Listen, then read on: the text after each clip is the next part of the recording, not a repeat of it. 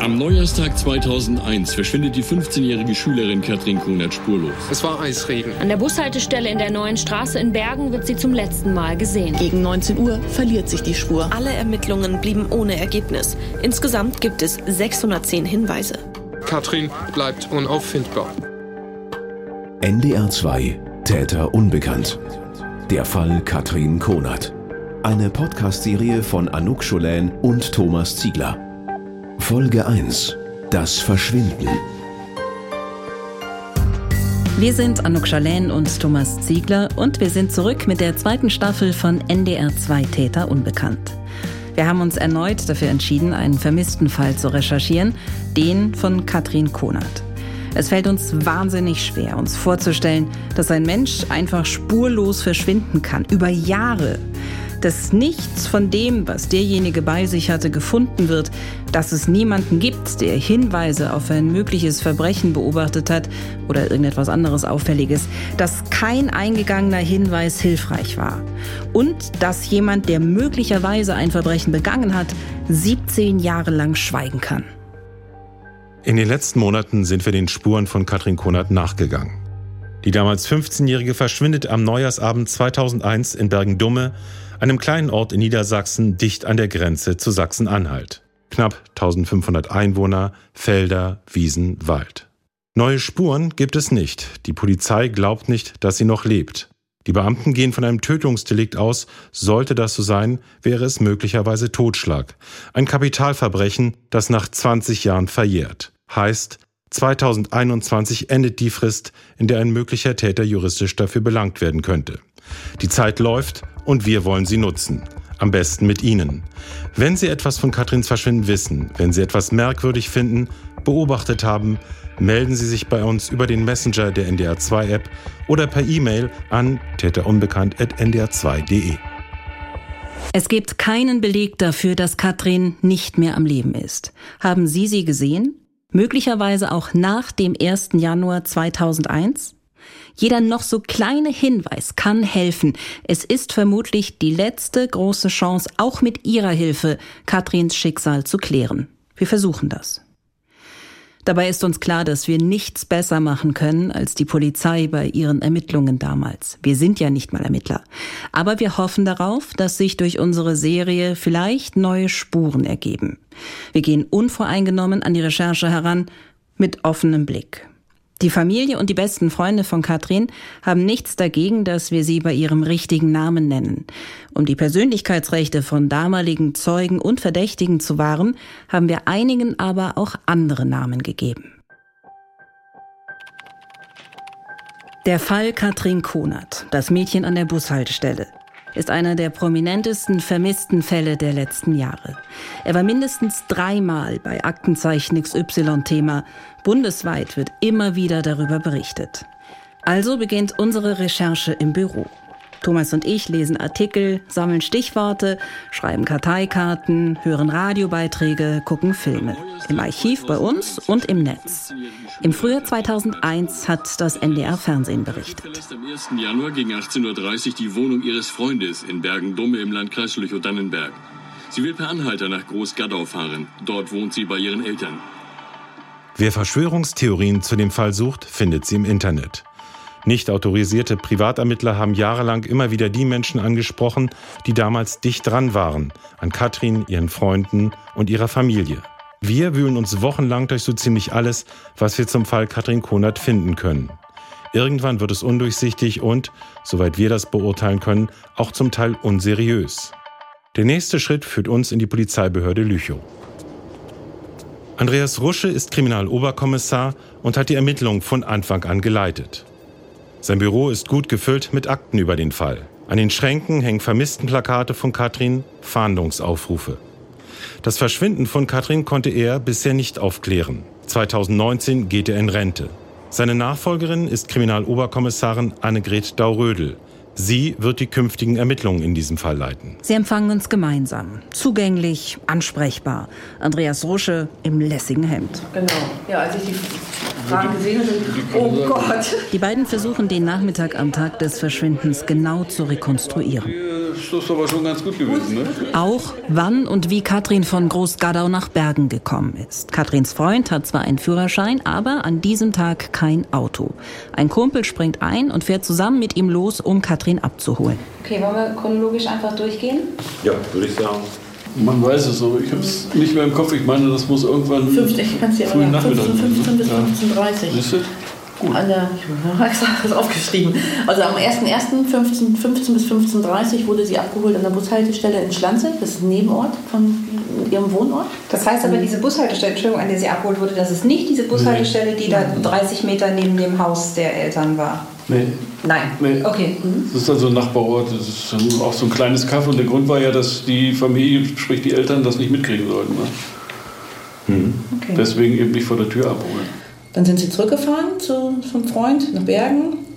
Der Fahrer hat die beiden ausgesetzt, also runter, also ne, aus dem Auto raus und ist dann selbst weiter nach Hause gefahren. Der wohnt in einem anderen Ort, Schneeger. Der Neujahrstag 2001 verlief im Leben von Katrin Konert aller Wahrscheinlichkeit nach so. 13 Uhr. Die Familie ist zusammen zu Mittag, danach Mittagsschlaf. Die Eltern bekommen nicht mit, dass Katrin sich für den Nachmittag mit ihrem Freund verabredet hat. Heimlich, denn er ist doppelt so alt wie sie. Sie ist 15, er 30. Viertel nach drei. Katrin wird von einem Kumpel ihres Freundes abgeholt. Von Großgadau fahren sie in das 13 Kilometer entfernte Bergen. Gegen halb sechs versucht Katrin per Handy irgendeine Mitfahrgelegenheit zu finden. Die Straßen sind inzwischen spiegelglatt. Blitzeis hat eingesetzt. Einer ihrer Schwestern, Nadine, schickt sie eine SMS, dass sie zwischen halb sieben und sieben nach Hause kommt. Bis Viertel vor sieben versucht sie es weiter. Dann verlässt sie die Wohnung ihres Freundes. Er kann sie nicht fahren. Gegen zehn vor sieben sehen Bekannte sie, Christian und Tanja, als sie aus der Pizzeria kommen. Als ihre älteste Schwester Jacqueline ihr um halb acht eine SMS schicken will, wird sie nicht mehr zugestellt. Katrins Handy ist jetzt aus. Gegen acht, halb neun wird der Vater unruhig. Er sucht in Katrins Zimmer und findet die Nummer von Joachim. Um neun oder zehn ruft er ihn an. Er geht davon aus, dass er nur ein Kumpel seiner Tochter ist. Jetzt fährt Thilo, der Freund einer der Schwestern, zusammen mit ihnen los, um Katrin zu suchen. Die Familie muss damit einverstanden sein, dass wir den Fall von Katrin recherchieren und in einer mehrteiligen Serie darüber berichten. Keiner von uns kann sich vorstellen, welche Wunden wieder aufgerissen werden können, wenn das Verschwinden der Tochter wieder über Wochen in den Medien präsent ist. Deshalb liegt es allein an Katrins Familie, Ja oder Nein zu sagen. Die Familie sagt Ja. Wir verabreden uns mit dem Vater, zwei ihrer drei älteren Schwestern und den beiden jüngeren Brüdern. Nadine ist inzwischen medienerfahren, sie ist bei Aktenzeichen XY ungelöst aufgetreten, hat in TV-Dokus über den Fall gesprochen. Wir treffen sie bei ihr zu Hause. Nadine sieht ihre Schwester ein letztes Mal, als sie am frühen Nachmittag in ihr Zimmer kommt, um sich Klamotten auszuleihen. Ja, wir waren kaputt halt vom Vortag, von der Silvesterfeier und ähm, haben halt Mittag gegessen und wollten dann alle noch mal schlafen sozusagen. Und dann kamen sie aber in jedes einzelne Zimmer, beziehungsweise zu meiner Schwester Mandy und zu mir rein und ähm, wollte halt ähm, Klamotten anziehen. Also wir sind halt vier Mädchen zu dem Zeitpunkt gewesen und hatten alle ziemlich die gleiche Größe. Wir sind ja nicht alle unbedingt äh, gerade groß und ähm, haben uns dann halt gegenseitig die Klamotten immer ausgetauscht, so wie man das unter Mädchen macht. Das lief auch völlig problemlos. Ja, es kam noch an. manchmal, manchmal nicht, ne? wie das so unter Mädchen ist. Nein, sonst lief es Problem. Wir hatten alle unsere eigenen Klamotten, gar keine Frage. Aber ähm, der eine hatte dann doch mal den schöneren Pullover als der andere, sozusagen. Ne? Das war jetzt nicht das Problem, untereinander zu tauschen. Genau, und dann kam sie, ging sie halt zu meiner Schwester ins Zimmer wohl und hatte noch gefragt, ob sie irgendwie den Pullover anziehen kann. Und das hatte meine Schwester verneint. Und ähm, ich glaube, letztendlich hat sie es dann trotzdem gemacht. Ja, und dann ist sie gegangen. Es war zwischen halb drei und drei, muss es gewesen sein. Und wusstest du, mit wem sie sich treffen wollte? Ich wusste es nicht, nein. Nein, zu dem Zeitpunkt wusste ich es nicht. Sie wollte raus, aber es war auch okay. Sie wollte einfach raus und ja. Sie hatte mir dann eine Nachricht geschrieben per SMS über mein altes Alcatel, was ich noch hatte, ähm, dass sie halt zwischen 18.30 und 19 Uhr zu Hause ist. Das habe ich mir durchgelesen, dann habe ich das angenommen und habe es dann halt gesagt, okay, sie ist zwischen halb sieben und sieben zu Hause, dann ist das so. Und dann habe ich die Nachricht auch wieder gelöscht, was ich natürlich bis heute bereue, dass ich sie überhaupt gelöscht habe. Aber ich habe mir da nichts bei gedacht. Das war ein ganz normaler Alltag oder eine ganz normale Nachricht, sagt Mama und Papa Bescheid, dass ich zwischen ähm, halb sieben und sieben zu Hause ist, äh, zu Hause bin. Einfach raus ist gar nicht so einfach in Großgadau. Großgadau ist ein Ortsteil der Gemeinde Wadeweiz im niedersächsischen Landkreis Lüchow-Dannenberg. Eine Ansammlung von gut einem Dutzend Häusern und Scheunen, der angrenzende Ortsteil Kleingadau, wie der Name schon sagt, noch kleiner. Alles umgeben von Feldern. Kein Supermarkt, keine Tankstelle, keine Kneipe. Wer kein Auto hat, ist aufgeschmissen, beziehungsweise auf den öffentlichen Nahverkehr mit dem Bus angewiesen. Oder auf die Autos und die Fahrbereitschaft der Freunde. Die Silvesterparty geht lang. 30 bis 40 Personen, Tanten, Onkel, Cousins, Cousinen. In einer ehemaligen Kaserne in Bad Bodenteich. Es gibt ein Video von der Feier. Ein kurzer Ausschnitt zeigt Katrin, die durch den Saal läuft. Sie trägt eine schwarze Hose, einen weißen Pullover und eine schwarze Jacke. Und wirkt nicht gerade so, als würde sie vor Freude überschäumen. Die älteren Schwestern dürfen ihre Freunde mitbringen, Katrin nicht. Von ihrer Beziehung dürfen die Eltern nichts wissen. Sie ist seit ein paar Monaten mit Joachim zusammen. Katrin und Joachim verbringen den Nachmittag zusammen in seiner Wohnung. Er sagt später bei der Polizei aus, sie hätten Video geschaut. Irgendwie kracht es wohl aber auch zwischen den beiden. Als Katrin geht, will er ihr noch Geld für Zigaretten geben. Sie soll es ihm vor die Füße geworfen haben. Katrin fängt am späten Nachmittag an, sich um eine Rückfahrgelegenheit zu kümmern. Sie schreibt mehrere SMS, ruft einige Leute an. Dazu benutzt sie ihr Handy, aber auch das von ihrem Freund. Ihr Akku ist fast leer und ihr Prepaid-Guthaben überzogen. Schon wieder. Erst zu Weihnachten hat sie ein neues Guthabenpaket bekommen. Jetzt, gut eine Woche später, ist sie in den Miesen. Wir versuchen mit den damals Tatverdächtigen zu sprechen. Sie sind wichtige Zeitzeugen für uns. Eine hakelige Situation. Solche Anrufe sind immer mit viel Nervosität verbunden. Und deshalb ist es vor allem gut, dass wir die Recherche zu zweit machen. Thomas und ich. Die gewählte Nummer ist nicht vergeben. Scheiße. The number you have dialed is not assigned. Neben Katrins Freund Joachim werden drei Jugendliche aus Bergen an diesem Abend eine Rolle spielen. Sie werden die Polizei jahrelang beschäftigen. Sie alle kennen Katrin vom Sehen, vom Ausgehen oder aus der Schule. Christian, der mit Tanja in der Pizzeria sitzt.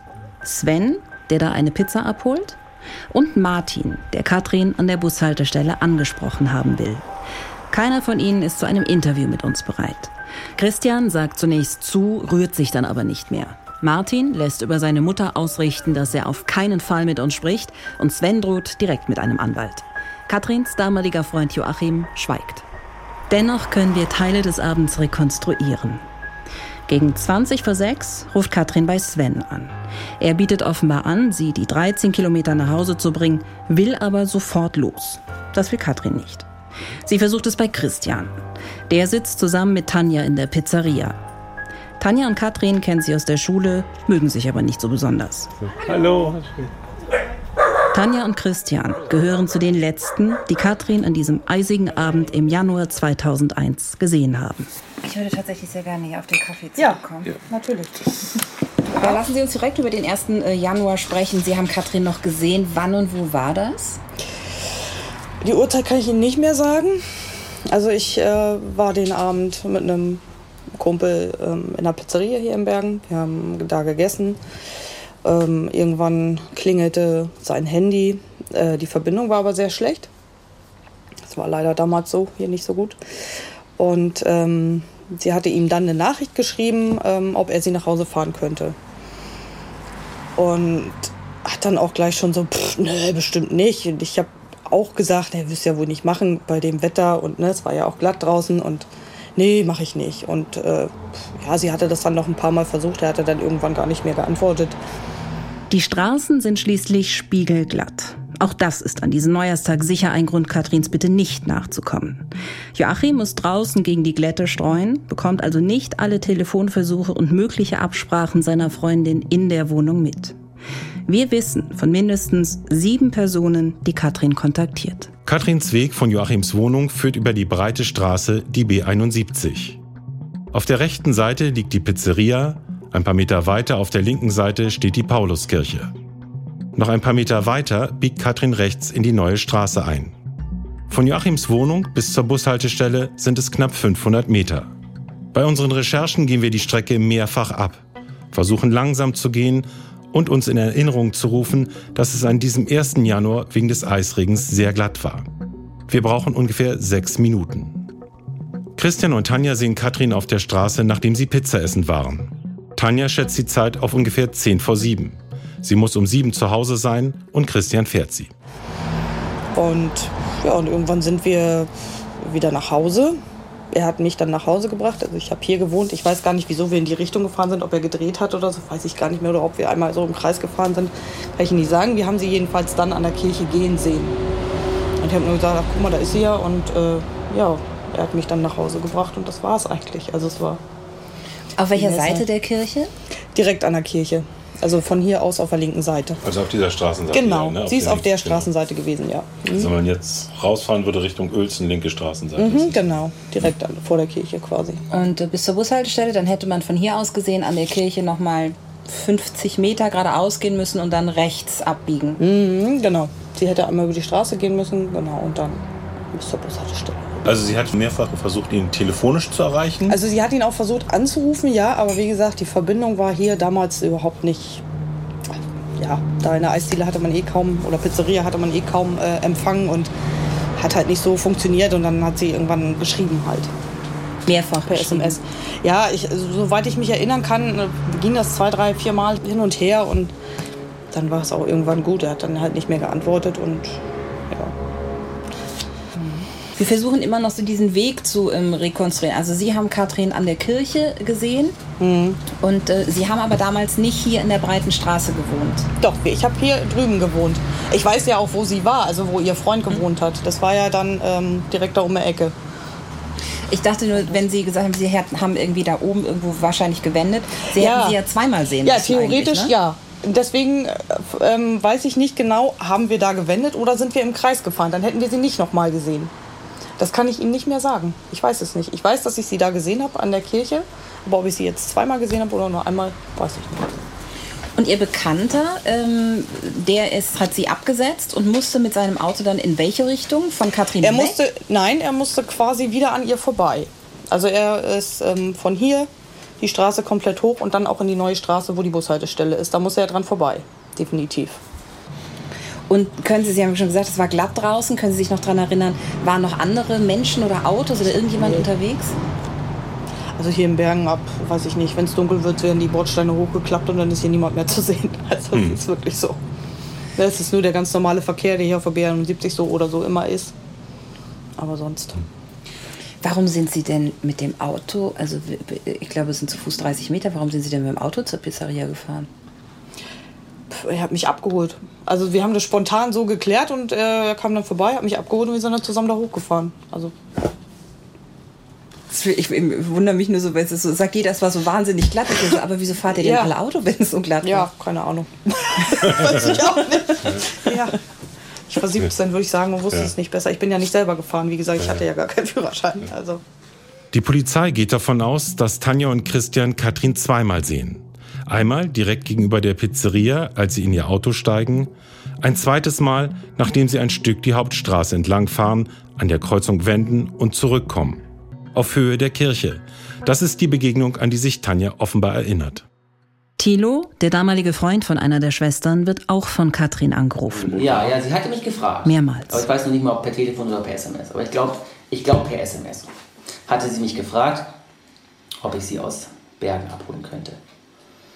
Und ich finde da kein richtiges Wort für. Aber als wenn es so sein sollte. Ich habe Nein gesagt. Ich weiß nicht bis heute nicht warum. Ich habe nie Nein gesagt. Ich habe immer bin ich gesprungen. Für jedermann. Davor und auch danach. Aber diesen Abend habe ich Nein gesagt. Ich weiß nicht warum. Äh, ich habe ich, ich hab nur, nur einen Fuß raus und habe nur gedacht, oh, das ist schweineglatt, habe ich gedacht. Und äh, irgendwie war ich auch ein bisschen genervt, glaube ich, von Katrin. Ich weiß nicht, weil sie, sie war zu der Zeit auch sehr anstrengend. Also sie war, sie, ich sag mal so, stimmungsmäßig baute sie ab. Sie war, sie war nicht mehr so die kleine, niedliche Katrin zuletzt.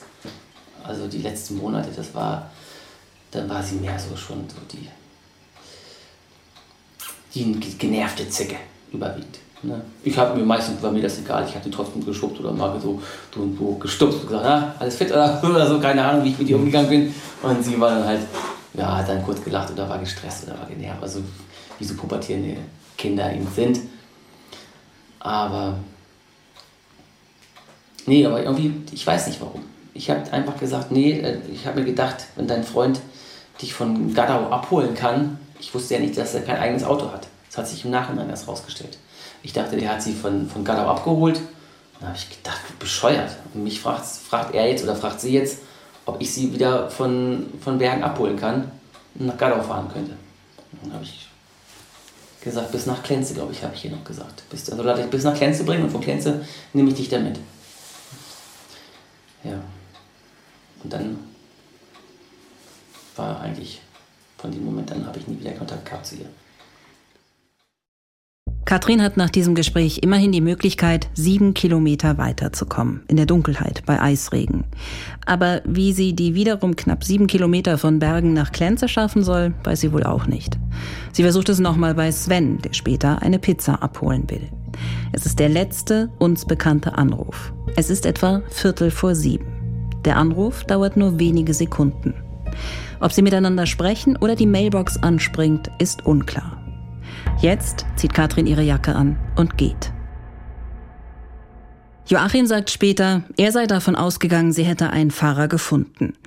Warum Katrin zur Bushaltestelle oder auf jeden Fall in die Richtung geht, weiß keiner. Ob sie da verabredet ist, trampen will, meint, dass um halb acht noch ein Bus fährt. Mit dem käme sie zwar viel zu spät nach Hause, aber eben immerhin nach Hause. Wen wir auch treffen, alle sind fassungslos, dass es nach 17 Jahren noch immer keine Spur in dem Fall gibt und hoffen, dass durch unsere Recherchen vielleicht neue Hinweise kommen. Für Ihre Hinweise gibt es den Messenger der NDR2-App oder schicken Sie uns eine E-Mail an täterunbekannt.ndr2.de.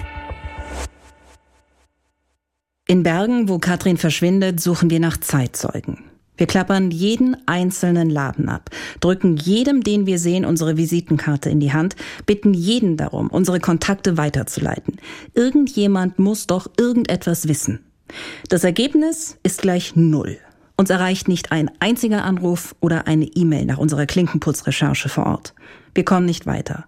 Wir nutzen soziale Medien für unsere Recherche nach weiteren Bekannten. Viele unserer Nachrichten bleiben komplett unbeantwortet. Wie ist das weitergegangen? Du hast diese SMS bekommen, hast das deinen Eltern gesagt und Genau. dann ist Katrin nicht nach Hause gekommen. Ja. Wie ist das weitergegangen? Und kurz nach sieben kam Mama dann in mein Zimmer und hat dann gefragt, ob Katrin sich gemeldet hat. Und habe ich gesagt, ja, sie wollte doch zwischen halb sieben und sieben zu Hause sein. Und dann hat Mama gesagt, das stimmt was nicht. So es war schon? 19.03 Uhr oder so. Sie hat es sofort gespürt. Und ähm, dann ist Mama halt äh, zu meinem Vater und hat gesagt, Mensch, und Katrin ist noch nicht da. Ja, und Papa ist ja dann immer, Männer sind ja immer ein bisschen gechillter sozusagen. Warte mal ab, die wird schon gleich kommen. Und Mama war schon ganz nervös. Und ähm, dadurch, dass meine ähm, Eltern ja auch äh, jahrelang zusammen sind, ähm, wusste der eine ganz genau, dass der andere immer recht hat, beziehungsweise Mama hatte dann halt in dem Fall immer recht, ne? Und ähm, das hat mein Vater dann halt ein bisschen Angst gemacht. Der hat dann gesagt, Mensch, Hasi, jetzt bleib da mal ruhig, hör auf so zu reden und so, ne? Und Mama hat das dann irgendwie gespürt. Und dann fing es dann gleich an, dass Papa dann überall äh, angerufen hat bei Freunden, Krankenhäusern und so weiter, weil es ja halt auch Glatteis war und einfach nur um sicherzustellen, ähm, dass sie da nicht ist und dass sie vielleicht doch gleich nach Hause kommt. Im Juni 2018 sitzen wir mit Katrins Vater Frank im Wohnzimmer. Wir versuchen uns ein Bild zu machen von Katrin. Wer ist dieses Mädchen? Wie war ihr Umgang mit ihren Eltern, mit ihren drei älteren Schwestern, Nadine, Mandy, Jacqueline und den zwei jüngeren Brüdern Dennis und Frankie? Wir kennen bisher nur Fotos und Videoaufnahmen von Katrin aus den Medien. Hier im Wohnzimmer wird sie präsenter für uns. Auf fast jeder Seite des Raumes Fotos von ihr. Bilder, die wir logischerweise noch nicht gesehen haben. Ein lächelndes Mädchen, mal mit blonden, mal mit dunkel gefärbten Haaren, ein offenes Gesicht, bereit für die Welt. Wir wollen ihr näher kommen, versuchen zu verstehen, was sie damals als 15-Jährige umgetrieben hat. Was hat sie gedacht, was geträumt, wie war sie drauf? Wir haben Katrin ja nicht kennengelernt. Wie würden Sie sie denn äh, beschreiben? Wie müssen wir uns äh, Katrin vorstellen? Also äh, selbstbewusst, war sie zu dem Zeitpunkt. Selbstbewusst. Äh, manchmal mit dem Kopf durch die Wand. Äh, Katrin ist ja das letzte von meinen vier Mädchen. Und ich wollte ja damals immer äh, einen Sohn haben. Äh, und Katrin war so ein bisschen, äh, ja, so ein bisschen mein Junge. Ja. Und äh, also sie, sie, sie, sie war schon, äh, konnte sich gut raufen. Also, und äh, aufgewecktes Mädchen. Lieb, zuvorkommt. Also so wie man sich eigentlich eine Tochter denn äh, vorstellt. Ne? Hat die damals schon einen Berufswunsch gehabt, so eine Sache, was sie machen wollte? Kathi wollte damals, jeweils hat sie angedacht, sie wollte eigentlich zur Polizei und äh, ja, wir hatten noch damals, das weiß ich noch, da ich glaube ich sogar in Dannenberger Salzwedel zur damaligen Zeit noch angerufen, wegen Praktikum machen etc. und und und. Also sie hatte schon so ein Febel, Gerechtigkeitssinn und äh, ja, Gerechtigkeit, das war so, also sie konnte es nicht ab, wenn man äh, sie sich auch verkehrt behandelt oder äh, wenn sie meint oder wenn andere im Unrecht waren, die warte Moment, dass ich nicht verkehrt erzähle. Also wenn man sie zu Unrecht behandelt hat, also das ist, das äh, kann, äh, könnte der Hund nicht ab. Also ja, sie hat sich auch gerne äh, gekabbelt und äh, gehabt mit ihren Schwestern und so. Also da war schon, die haben schon Feuer manchmal. Und da Mädels ja sowieso. Also das ist ja, ja, die. Und sie hätte auch ganz klar gesagt, bis hierhin und nicht weiter, wenn ihr einer zu dicht gekommen wäre. Definitiv, definitiv. Also das glaube ich schon. Also da hatten wir schon, auch damals äh, in der Schule hat Kathrin dann ab und zu mal ausgeteilt. Also sie wusste sich zu wehren. Und dann äh, die Zeit. Und dann war das dann 8, 9 und dann kam schon eine innerliche Unruhe, weil äh, man das eigentlich in der Art nicht gewohnt war oder gewohnt ist. Wann haben Sie gedacht, das ist jetzt nicht normal, da stimmt was nicht mehr an dem Tag? Wir hatten ja, wir hatten ja den Abend auch äh, dieses Glatteis, äh, Eisregen war 2001. Und äh,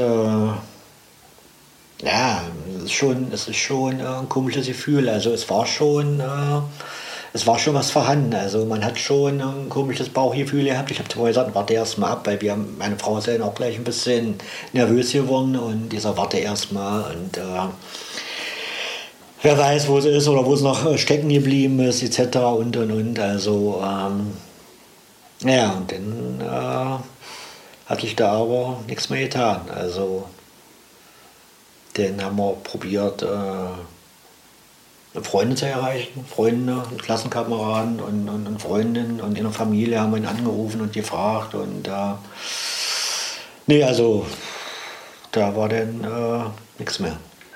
Die Familie hakt bei Thilo nach. Er erzählt dem Vater von Katrins Versuchen, ihn dazu zu bringen, sie von ihrem Freund aus Bergen abzuholen und nach Hause zu fahren. Schließlich fahren Thilo und zwei Schwestern von Katrin nach Bergen, um sie zu suchen, erzählt Thilo. Kann sich noch erinnern, was ihr für eine Anlaufstelle hattet? Also Bergen, da die Straße hoch und runter. Was habt ihr denn vermutet, wo sie war? Also dass sie war ja irgendwie verabredet, der Freund hatte sie abgeholt. Also erst waren wir, glaube ich, ich die Reihenfolge weiß ich nicht mehr. Mhm. Also ich glaube, wir waren bei zwei Leuten, haben wir, glaube ich, geklingelt. Und mindestens einer von denen oder beide haben auch aufgemacht. Die wussten aber von gar nichts. Auf jeden Fall waren wir auch bei ihm drin. Und äh, also er kam mir vor, als wenn er bis Anschlag zugekifft war oder ähnliches. Also er war auf jeden Fall nicht nüchtern. Entweder betrunken oder zugekifft. Er so Tendenz zugekifft und, und er war er war seltsam. Ich habe mir seinen, seinen, seinen, seinen, seinen Zustand, so wie er so drauf war, immer wieder durch den Kopf gehen lassen. Ob der was zu verheimlichen hatte oder ob der was zu verbergen hatte, weil man, das war ja im Prinzip der letzte, letzte Ort, wo sie war. Hat haben die sich vielleicht gestritten, habe ich immer überlegt, es war ja nicht, nicht schwierig, sich mit Katrin zu, zu, zu äh, streiten.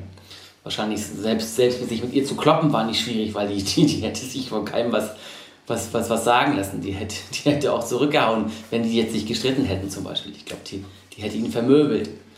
So, glaube ich. Also, aber ja, er ist hat immer so Schulterzucken, immer so, so stand er die ganze Zeit da und hat, im, also ich kann das auch nur noch so ein bisschen.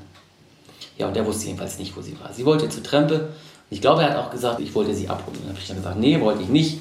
Ich habe gesagt, bis nach Klenze kann sie kommen. So. Naja. Und dann sind wir wieder losgefahren. Sie wollte zur Trempe, heißt, sie hat zu ihm gesagt, sie fährt jetzt bei Anhalter nach Hause? Ich glaube ja. Ich weiß es nicht mehr genau. Ich glaube, so, so war das. War diese Bushaltestelle die feste Station, von der man aus getrennt ist? Oder? Das war eigentlich die beste Station, von der man austrennen konnte. Ja. Also bis dahin musste man schon laufen, um, um dass die Möglichkeit bestand, dass man mitgenommen werden konnte. Ja. Eine 15-Jährige, die bei Eisregen in der Dunkelheit versucht, nach Hause zu trampen. Ein Albtraum für Eltern. Seine Mädchen hatten da klare Ansagen, sagt Katrins Vater. Weil ich da. Also, äh, Diskotheken äh, in Schneeger. Äh, ich bin dann, also wenn es am Wochenende, am Wochenende, wenn die Mädels in, äh, on Tour waren, äh, habe ich gesagt, es war jedes Wochenende, da können Sie sie fragen. Äh, ich sage, ihr braucht nicht mit irgendjemand mitfahren. Ich sage nicht, dass ihr bei irgendjemand einsteigt, da, die was getrunken haben oder trampen. Da war ich dann nachts zwei, um halb drei habe ich sie dann abgeholt da und äh, bin da hingefahren. Und Trampen war eigentlich ein Thema, weil es sollte keiner trampen. Das ist, äh, es gab ja schon genug diesbezüglich Fälle, äh, dass da was passiert ist und äh, bin ich total rigoros dagegen. Ja, ja. Und das habe ich versucht, auch den Mädels alle zu vermitteln. Natürlich wird der eine oder andere mal äh, da mal getrennt haben. Kann natürlich sein. Das Thema hatten wir ja, man kann die Kinder nicht alleine legen. Ne? Das ist, äh, und äh, ja, das wird durchaus mal bestimmt passiert sein. Gehe ich mal von aus. Ja, aber es war ein Thema. Von der Kirche bis zur Bushaltestelle sind es etwa noch 150 Meter. Katrin verlässt die breite Straße und biegt in die neue Straße ein. An dieser Stelle kommt Martin ins Spiel. Er ist zu Besuch bei seiner Schwester, die gegenüber der Haltestelle wohnt, will sein Auto wenden, um Richtung Ortsausgang zu seiner Freundin zu fahren. Dabei, sagt er bei der Polizei aus, sieht er Katrin auf Höhe der Bushaltestelle. Sie unterhalten sich. Über den Inhalt des Gespräches, das die beiden führen, erzählt Martin offenbar mehrere Versionen. Eine davon, er habe angeboten, sie zu fahren, sie habe abgelehnt. Eine andere, er habe keinen Sprit mehr gehabt. Monate später wird sich eine Frau bei der Polizei melden, die angibt, sie habe ein Mädchen an der Bushaltestelle gesehen, das mit dem Fahrer eines schwarzen BMW mit Berliner Kennzeichen gesprochen habe. Ob sie eingestiegen ist, weiß sie nicht. Martin fährt damals keinen schwarzen BMW.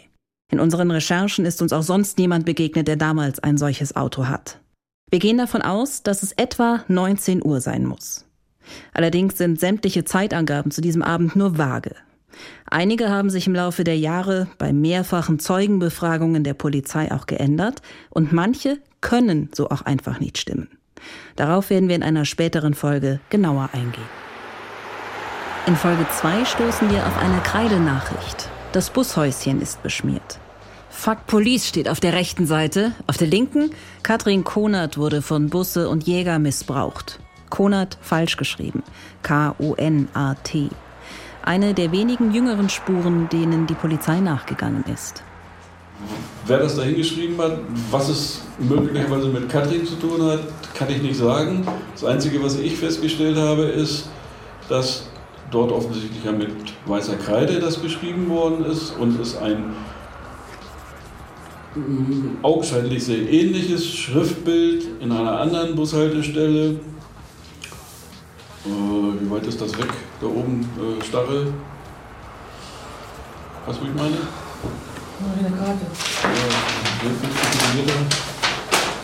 Wo ist diese andere Bushaltestelle? Starre. Helfen Sie uns, eine Spur zu finden. Was ist mit Katrin passiert? Wo ist sie? Wer verheimlicht etwas? Wer schweigt seit mehr als 17 Jahren? Ist der Täter noch heute eine Gefahr für andere? Wer deckt einen möglichen Täter seit so langer Zeit? Schicken Sie uns Ihre Hinweise über die NDR2-App oder per E-Mail an täterunbekannt.ndr2.de. NDR2 Täter Unbekannt. Die zweite Staffel. Der Fall Katrin Konert. Eine Podcast-Serie von Anouk Scholen und Thomas Ziegler. Dramaturgie Ulrike Thoma. Realisation und Technik Michael Woddo. Jeden Dienstag eine neue Folge. Auch bei NDR2. Alle Infos unter ndr.de slash Täter Unbekannt. Ihre Hinweise über den Messenger in der NDR2-App oder per E-Mail an täterunbekannt.ndr2.de.